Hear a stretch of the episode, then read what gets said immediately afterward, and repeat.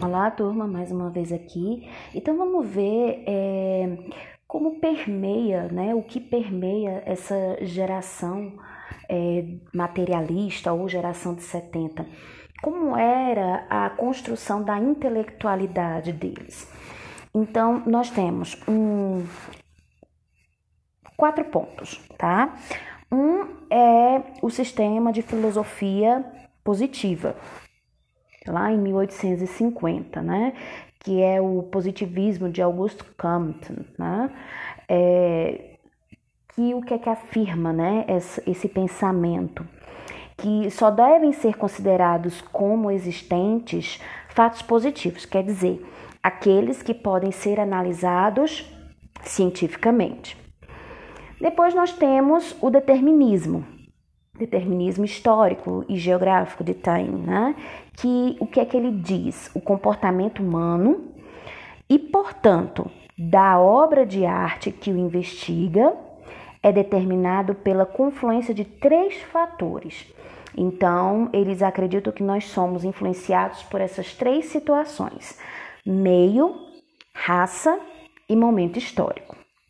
Nós temos o evolucionismo de Darwin, né, que que são A Origem das Espécies, em 1859, que o que é que ele defende, né? Que a evolução das espécies, para isso acontecer, há uma seleção natural que faz os mais fortes derrotarem os mais fracos. Então, esse evolucionismo de Darwin, ele não só no científico, mas também na questão social, tá? É, aí a gente vem com o socialismo utópico, né, de Proudhon, né, e o socialismo científico de Marx e Engels. Engels. É, eu acredito que seja assim a pronúncia. E o que é que eles, o que é que eles defendem, né? É, que pensamento é esse? É restrito à luta de classes, né? O, que o burguês ele sempre tende a ser superado pelo poder do proletariado, é nisso que eles acreditam, por isso que se fala em socialismo utópico. E depois a gente tem com o, o, científico, né? Só se pode falar daquilo que se pode provar cientificamente, a negação do cristianismo de Renan, né? É, que se determina com o nome O Futuro da Ciência, em 1848. Então, a crença ela tinha que ser absoluta, é, somente nas conquistas da ciência, né? E qualquer perspectiva religiosa, né?